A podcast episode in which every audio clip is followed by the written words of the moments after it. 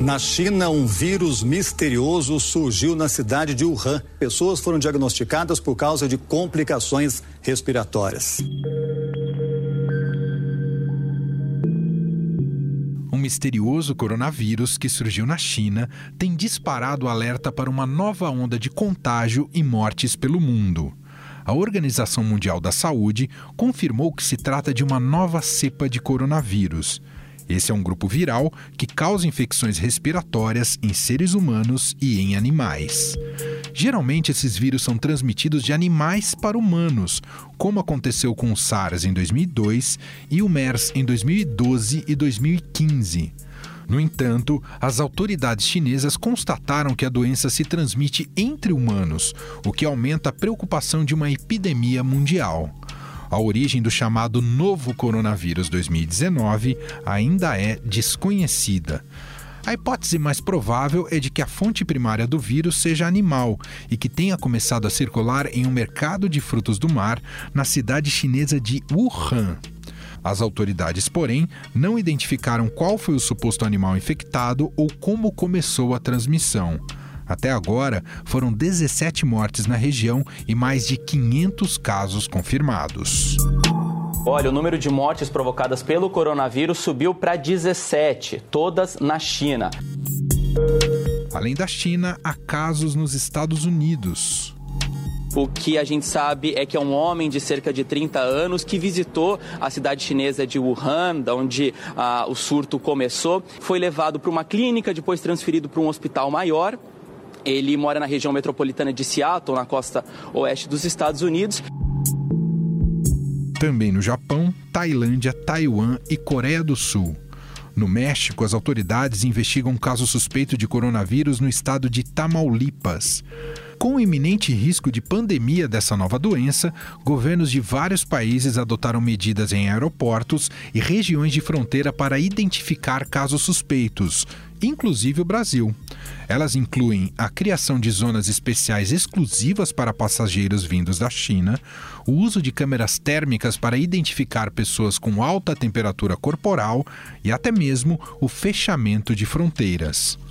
Afinal, quais medidas já estão sendo tomadas pelo governo brasileiro?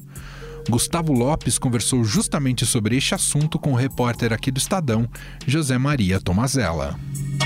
Tudo bem, Tomazella? Tudo, tudo em ordem. Tomazella, quais são essas medidas iniciais tomadas pelo governo aí em relação ao coronavírus? Na verdade, uma primeira medida, né, assim que começaram a surgir os casos na China, né, o Ministério da Saúde e os órgãos de vigilância sanitária e epidemiológica acionaram os postos de vigilância que possuem nos portos, aeroportos e fronteiras. Quer dizer, os aeroportos são principalmente aqueles que te, recebem voos da China ou, ou, recebem conexões de voos da China, né?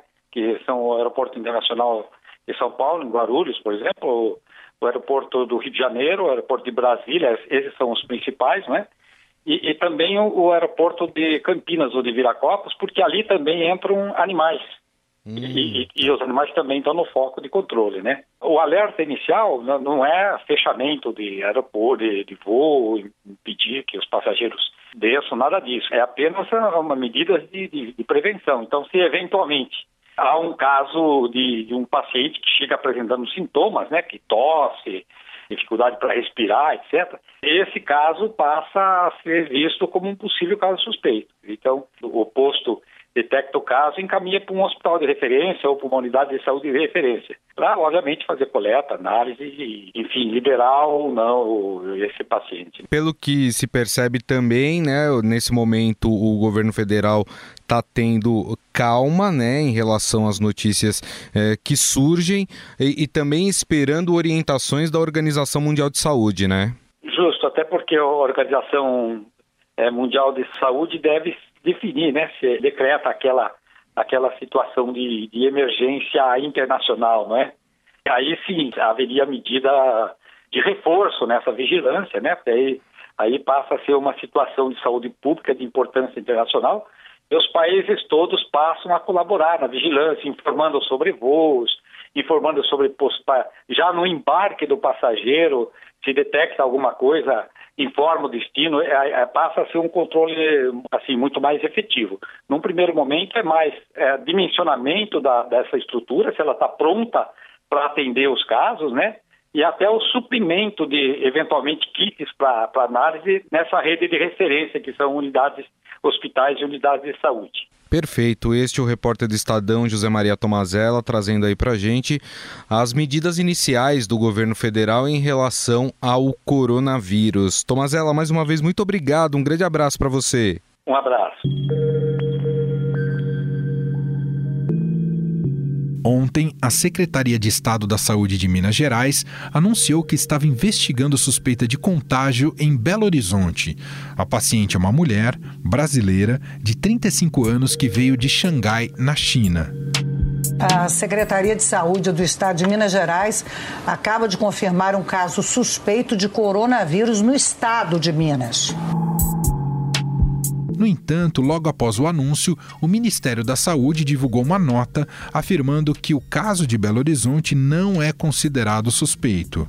Para entender mais sobre essa confusão de informações, eu converso agora com a repórter de saúde do Estadão, Fabiana Cambrícoli.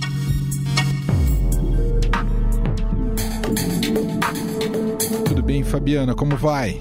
Tudo bem, e você, Manuel? Tudo bem. Bom, gostaria que você nos explicasse, Fabiana, sobre este possível caso de Minas Gerais, né? Que se ventilou essa hipótese, que a própria Secretaria Estadual tinha indicado isso, e depois o Ministério da Saúde um pouco contradisse a própria Secretaria Estadual. O que está acontecendo em Minas Gerais, hein, Fabi? Então, Emanuel, a Secretaria da Saúde de Minas divulgou ontem, né, na quarta-feira, uma nota é, falando sobre um caso suspeito de uma paciente brasileira que tinha viajado à China e retornado recentemente a Belo Horizonte e ela tinha sintomas de uma infecção é, viral respiratória aguda, né? Então, como esse vírus, o coronavírus, está causando pneumonia e outras doenças respiratórias na China e ela tem esses sintomas compatíveis com a doença e tem histórico de viagem para a China, ela foi classificada pela secretaria como um caso suspeito. Só que o que aconteceu logo depois, assim, horas depois da secretaria divulgar essa nota, o Ministério da Saúde veio a público afirmar que esse caso não pode ser considerado como suspeito é, se, se, eles forem considerar os protocolos da Organização Mundial da Saúde.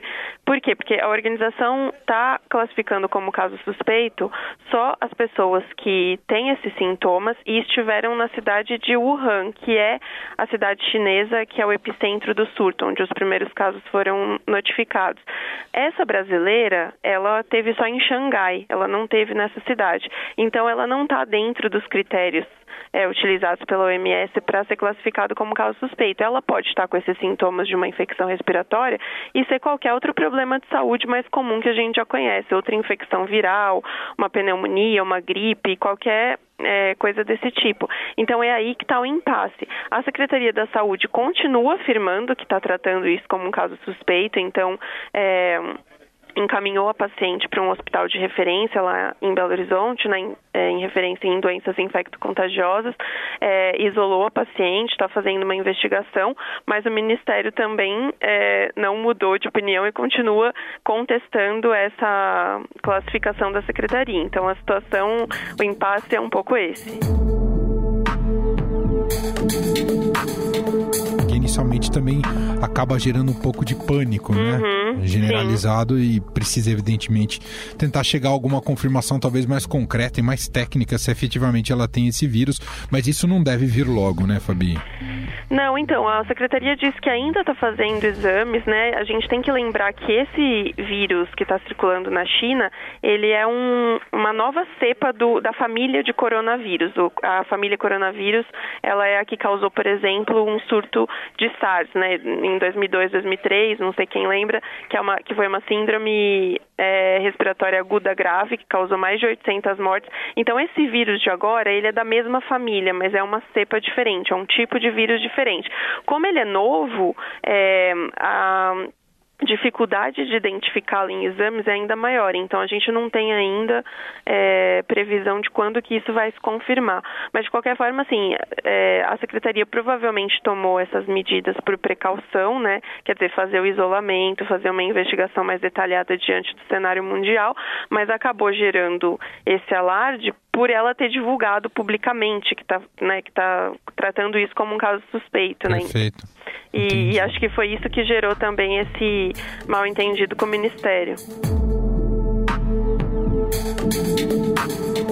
Bom, outro aspecto né, dessa cobertura que eu gostaria que você relatasse aqui para a gente no programa, Fabi, é em relação à decisão da OMS, Organização Mundial da Saúde, em declarar ou não emergência internacional em relação a essa nova cepa desse vírus.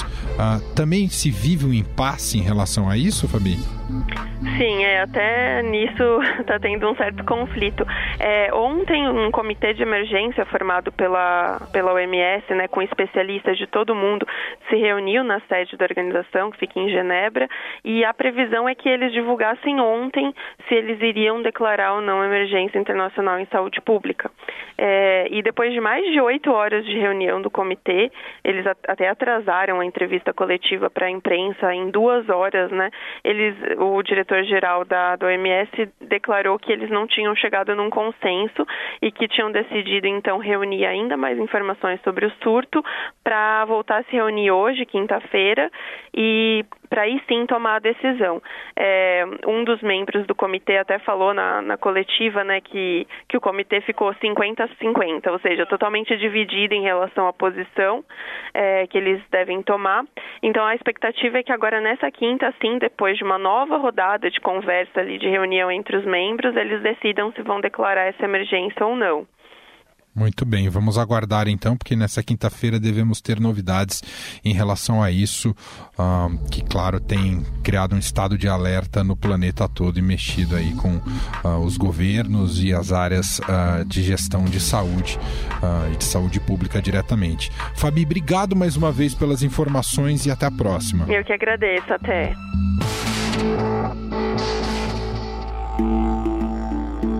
Se decretar emergência de saúde pública de interesse internacional, a OMS pode redigir uma série de medidas e normas para os países com o intuito de controlar a doença. Afinal, o que é esse vírus? Quais são os riscos dessa doença? Estamos próximos de uma nova pandemia? Sobre o assunto, Heisen Abac conversa agora com o infectologista da Universidade de São Paulo, Esper Calas.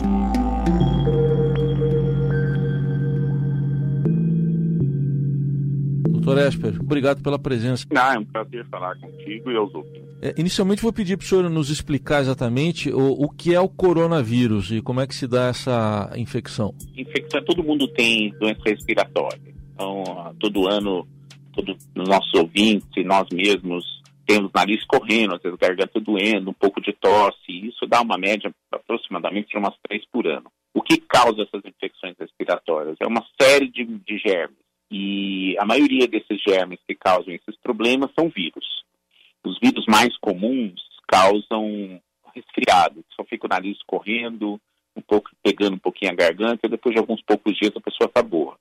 Existe um vírus que causa uma doença mais agressiva, que é associada a febre, tosse e mal-estar pelo corpo, que é o influenza, que causa gripe. Agora, que a gente conhece muito pouco, mas existem alguns poucos outros vírus que também podem causar uma doença um pouco mais agressiva. Então, entre esses outros vírus, tem o coronavírus.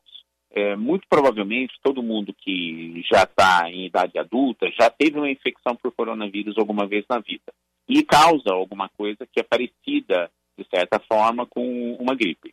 Agora, o que a gente sabe é que na história tivemos alguns exemplos onde o coronavírus começou a ser é, espalhado de pessoa para pessoa e chegou a causar doença mais grave. E por que isso? Porque coronavírus é um germe que está presente em animais. Ele não é natural, é, a origem dele não costuma ser o humano.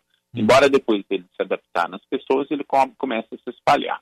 Então a gente teve na história cerca de sete vezes que vírus, coronavírus desses animais pularam para humanos. E em duas dessas vezes ele chegou a causar, que a gente conseguiu perceber, é, epidemia. A primeira vez foi em 2002, 2003, quando teve uma epidemia que a gente chamou de SARS. Então, só para quem é mais velho, lembra, isso foi muito motivo de discussão na mídia.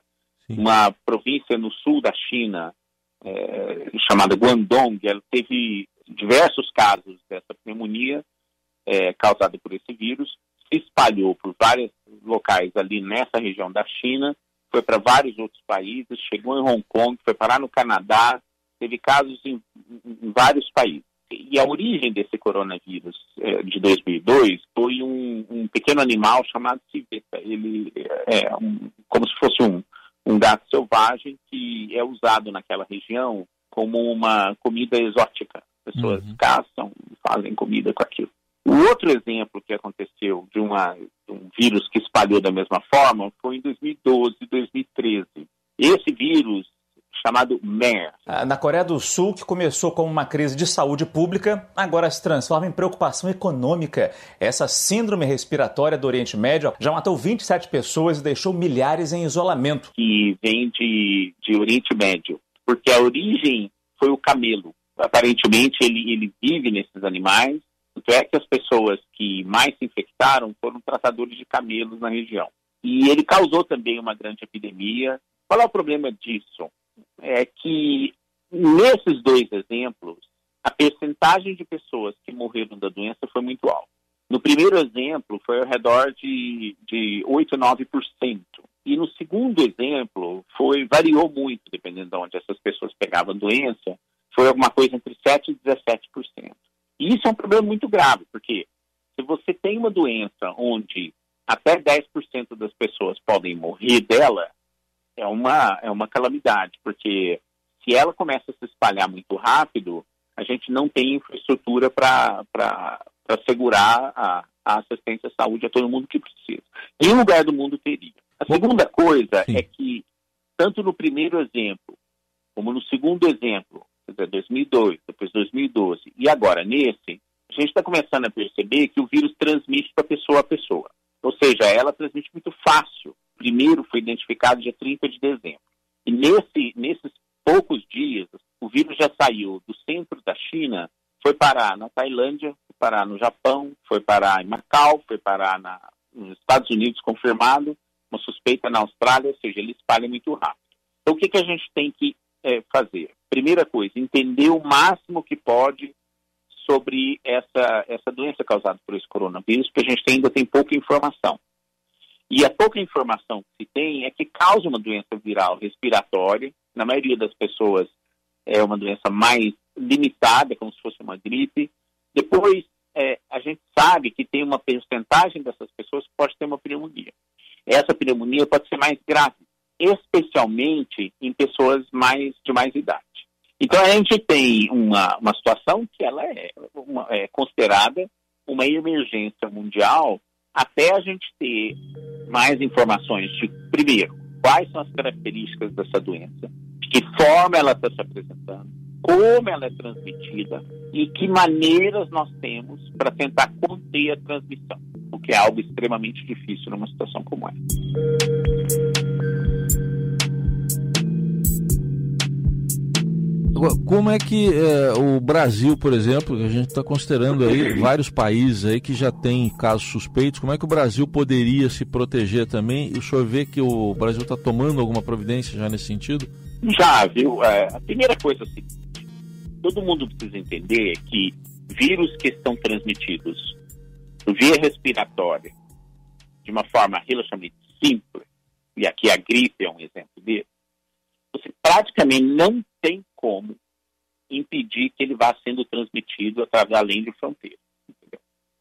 A gente tem que se, se confirmar mesmo esse padrão de transmissão, nós temos que saber, que temos que entender que uma hora ele vai cruzar e vai começar a se espalhar pelo mundo inteiro. Se isso acontecer, a gente caracteriza o que a Organização Mundial de Saúde chama de pandemia. Segunda coisa, a gente tem que entender o máximo as características da doença para fazer a nossa estratégia de tratamento. Então, o Ministério da Saúde já está fazendo reuniões, começaram é, ainda essa semana. E, e o que, que a gente precisa? Várias coisas. É, primeiro, saber identificar quando que, se o vírus vai entrar e quando ele vai entrar por aqui. A segunda coisa, a gente tem que, tem que trabalhar muito rápido com as instituições, hospitais, universidades, etc., criar os meios de começar a fazer testes que possam identificar. Porque você imagina bem, se você tem um, um vírus, entra num determinado local, mas você não tem nem teste para saber se ele entrou, você vai passar embaixo do radar. Tá? E a terceira é identificar quais são os locais de referência para uma primeira introdução do vírus. Para onde que ele vai? Quer dizer, se entra um caso, é, desembarca, por exemplo, no aeroporto X, para onde você manda? Então tem uma logística que você pode fazer para tentar minimizar esse problema. Agora, o que precisa também ser feito é, na medida que a gente vai conhecendo as características dessa doença, como que ela se apresenta, a melhor forma de tratamento, tem que implementar esses, esses cuidados. Existe algum remédio que a gente pode utilizar que mata esse vírus ou não? A gente pode, quem sabe, trabalhar e ajudar outros grupos no mundo inteiro a desenvolver vacinas, tratamentos, estratégias de prevenção. Então a gente tem que começar a trabalhar isso, tem que tentar se antecipar a vinda de uma, de uma ameaça como essa está aparecendo que, que, que pode chegar a níveis um pouco mais preocupantes e temos que trabalhar. Mas o que se tem notícia da China é que tem um tanto de pessoas que estão tá em situação grave em UTI. Sim. Então a gente ainda não tem consolidado o que, que representa essa proporção de pessoas que vão morrer do doença. É, doutor Esper, só para alertar também, quais são os sintomas relatados aí, exatamente? É, a gente conhece pouco ainda, é, porque tem pouca informação. Mas aparentemente é tosse, febre, dor pelo corpo e falta de ar. É uhum. É isso que a gente tem até o momento. Sim. Agora, a gente vai conhecer mais sobre qual é a característica dessa doença nos próximos dias. A gente encerra aqui a nossa conversa. Agradece ao Dr. Esper Calas, que é infectologista da Faculdade de Medicina da USP. Professor, obrigado mais uma vez pela atenção. Até uma próxima oportunidade. Um abraço para você e para todos os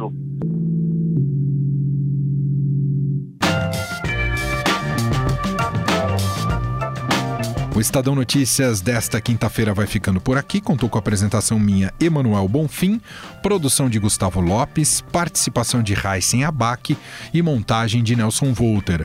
O diretor de jornalismo do Grupo Estado é João Fábio Caminoto. Para conversar com a gente mandar o seu e-mail, podcast@estadão.com. Um abraço para você e até mais. Estadão Notícias.